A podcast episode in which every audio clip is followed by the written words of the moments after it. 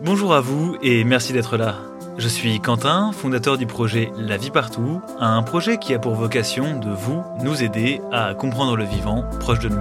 Car je crois farouchement que c'est en le connaissant mieux qu'on saura comment le préserver. Dans les premiers épisodes de cette saison 2, je vous ai raconté comment les arbres font pour savoir que l'hiver arrive et pourquoi est-ce qu'ils perdent leurs feuilles. Alors aujourd'hui, nous allons nous intéresser à une autre partie du processus, qui est l'arrivée des magnifiques couleurs d'automne. Pas de souci si vous n'avez pas écouté les autres épisodes, car ils peuvent tous s'écouter séparément.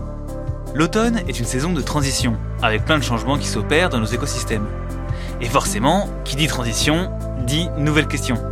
Par exemple, pourquoi les feuilles vertes changent de couleur en automne? Et surtout, pourquoi toutes les feuilles n'ont pas la même couleur?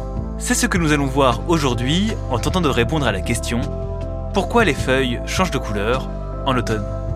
Bienvenue dans le troisième épisode de la saison 2 du podcast La vie partout. Je vous souhaite une bonne écoute.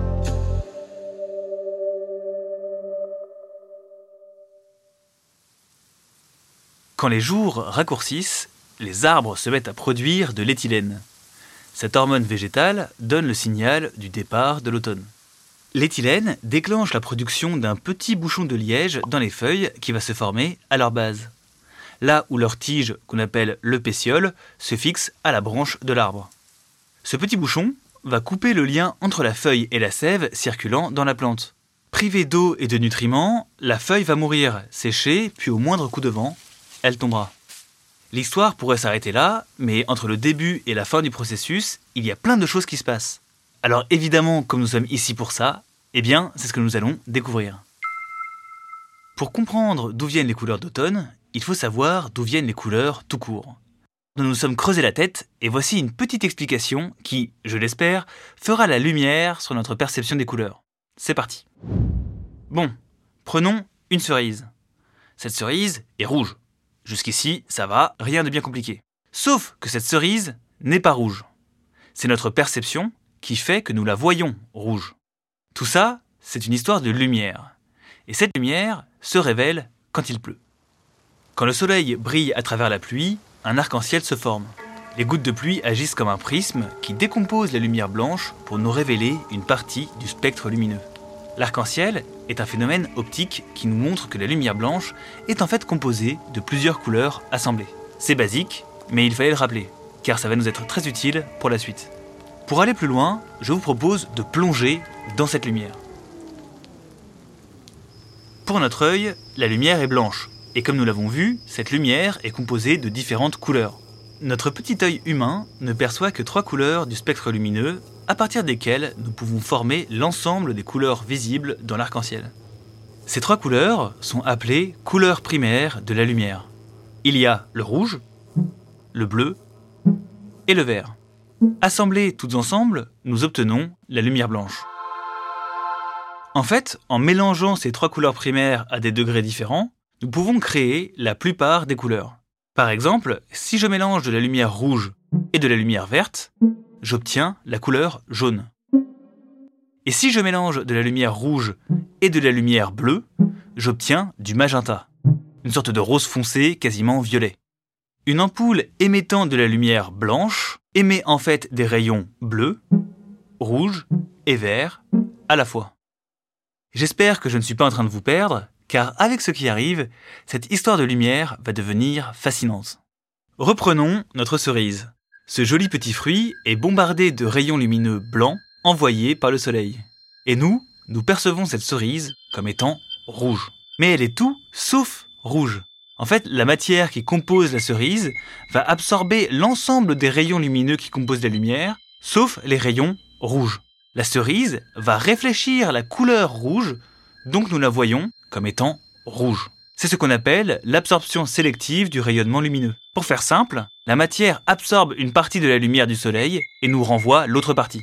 C'est cette autre partie qui est captée par notre œil et qui nous permet de voir, et notamment de percevoir les couleurs.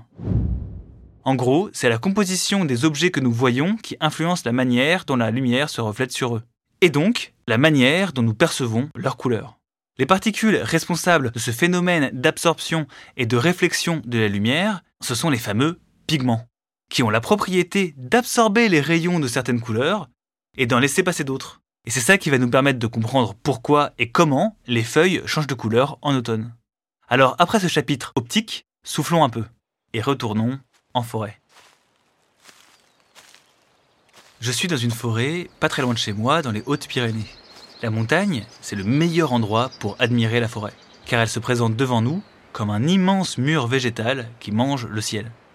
Alors oui, la montagne et la forêt nous bloquent un peu l'horizon, mais nous forcent à regarder en elle. D'ordinaire, ce grand mur est totalement vert, mais en automne, les arbres se révèlent. Le merisier devient rose et le bouleau nous offre son jaune éclatant. D'ailleurs, pour moi, le plus beau de tous, c'est le hêtre, qui se met à flamboyer d'un orange intense.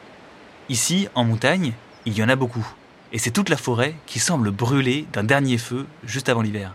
C'est vraiment magnifique. Avec les arbres, les véritables stars de l'automne, ce sont leurs feuilles. Et ça tombe bien, car aujourd'hui, ce sont elles qui nous intéressent. Dans les feuilles se trouve la chlorophylle, un groupe de molécules indispensables pour les arbres, car c'est la chlorophylle qui permet la photosynthèse.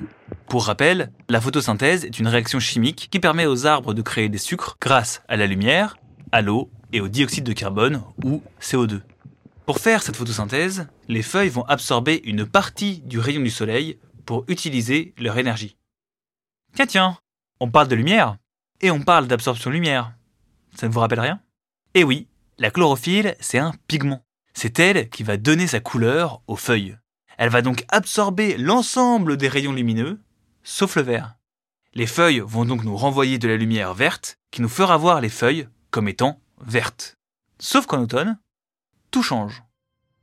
Les arbres passent en mode hiver et vont se séparer de leurs feuilles devenues inutiles. Sauf que les feuilles sont des unités très énergivores. L'arbre a dépensé beaucoup d'énergie pour les produire et elles contiennent de nombreux éléments précieux pour leur métabolisme. Alors, avant de s'en séparer, les arbres vont recycler une partie des molécules qui composent leurs feuilles pour les stocker bien à l'abri dans leur tronc durant l'hiver. En parallèle, comme je vous l'expliquais en début d'épisode, ils vont commencer à bloquer l'arrivée de sève dans leurs feuilles, ce qui va entraîner leur dessèchement. Le recyclage des nutriments et la réduction d'apport de sève dans les feuilles va entraîner la détérioration de la chlorophylle. Petit à petit, la concentration en chlorophylle dans les feuilles va s'effondrer, et avec la chlorophylle, c'est la couleur verte qui va commencer elle-même à disparaître. D'autres molécules deviennent alors visibles. De nombreuses couleurs rejoignent le bal de l'automne.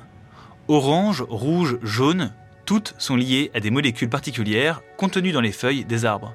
Le orange est lié au caroténoïde, ou plus simplement à la carotène. C'est d'ailleurs la même molécule qui donne sa couleur aux carottes. Le jaune est lié aux xanthophiles. Et le rouge à un autre groupe qu'on appelle les anthocyanes. Les tanins jouent aussi un rôle, mais plus ténu, et nous offrent un peu de nuance, jouant sur les teintes brunes et orangées.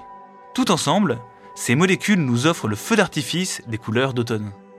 Ces molécules pigmentaires sont naturellement présentes dans les feuilles, mais sont moins concentrées que la chlorophylle. Rapidement, au cours de l'automne, le rapport de concentration s'inverse. Il y a moins de chlorophylle, donc ces molécules deviennent visibles. En recyclant leurs nutriments, les arbres changent de couleur, signe qu'ils se préparent à l'hiver. Bon, ça y est, vous savez pourquoi les feuilles changent de couleur en automne. J'espère avoir été le plus clair possible, car l'optique, ce n'est pas toujours évident à comprendre. D'ailleurs, je ne me suis pas trop attardé sur la raison qui font que certains arbres deviennent rouges. Les molécules responsables de la couleur rouge sont les anthocyanes, et elles sont un peu particulières. À la différence des autres molécules qui sont déjà présentes dans les feuilles au printemps et en été, les anthocyanes, elles, sont produites spécifiquement en automne par certaines plantes pour colorer leur feuillage. Et il y a plusieurs hypothèses passionnantes qui en expliquent la raison. C'est vraiment très intéressant quand on sait que les anthocyanes sont aussi les molécules responsables de notre perception du rougissement des fruits. Si ce sujet un peu technique vous intéresse, envoyez-moi un message par mail sur Instagram ou tout simplement en postant un commentaire directement sur votre plateforme de podcast si cela est possible. Et maintenant, il est temps de conclure. L'automne, c'est pour moi la meilleure période pour découvrir les arbres. Grâce à leur couleur, ils semblent s'allumer dans le paysage. Rouge, ça peut être un érable, orange un hêtre, rose un merisier ou jaune un bouleau. Ce jeu de nuances peut permettre de s'amuser à apprendre à les reconnaître lors de balades en famille par exemple. L'automne, c'est le moment de découvrir l'intimité du métabolisme des arbres et de nous rappeler une dernière fois à quel point ils sont magnifiques avant qu'ils ne s'endorment. Merci d'avoir écouté cet épisode, j'espère qu'il vous aura plu. Pour m'aider à le faire connaître, je vous invite à le noter et à le commenter si cela vous est possible. Ça permettra de le faire remonter sur les plateformes d'écoute et de faire découvrir le vivant au grand public. D'ailleurs, si ça vous intéresse, j'ai aussi lancé une newsletter qui s'appelle Comment réensauvager les jardins. Et chaque jeudi, je vous enverrai une fiche par mail avec plein de trucs intéressants dedans. Le lien est en description. Sinon, si vous voulez m'aider à financer ce projet, vous pouvez faire un don sur KissKissBankBank simplement en cliquant sur le lien présent en description ou en cherchant KissKissBankBank la vie partout sur Google. Ce podcast a été écrit par mes soins, le montage et le sound design ont été effectués par Hugo Van Moll et le tout a été enregistré dans les Hautes-Pyrénées. Et aussi, pour les plus curieuses et curieux d'entre vous, les sources m'ayant permis d'écrire cet épisode sont en description. Merci d'être resté jusqu'au bout, prenez soin de vous et à bientôt.